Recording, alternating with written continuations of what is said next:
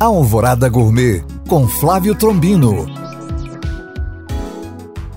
Olá, meus queridos ouvintes. Sabe o que estava bom e barato hoje no Ceasa? Milho verde. Então hoje vai algumas dicas para preparar frango com milho verde. Corte o frango nas juntas e tempere com temperos da sua preferência de véspera. Doure bem em panela quente com banha de porco. Quando o frango estiver todo dourado, retire o excesso de gordura e comece o processo que chamamos de pinga e frita, que é gotejar líquido para ir deglaçando o fundo de panela. A panela secou, criou uma crostinha, repete-se o processo. Complete com caldo de frango até cobrir e entre com duas espigas de milho debulhada e batida no liquidificador e mais duas espigas cortadas em rodelas. Quando o milho estiver macio, salpique cheiro verde e sirva. Bom apetite! Para tirar dúvidas ou saber mais, acesse este podcast através do nosso site alvoradafm.com.br ou no meu Instagram,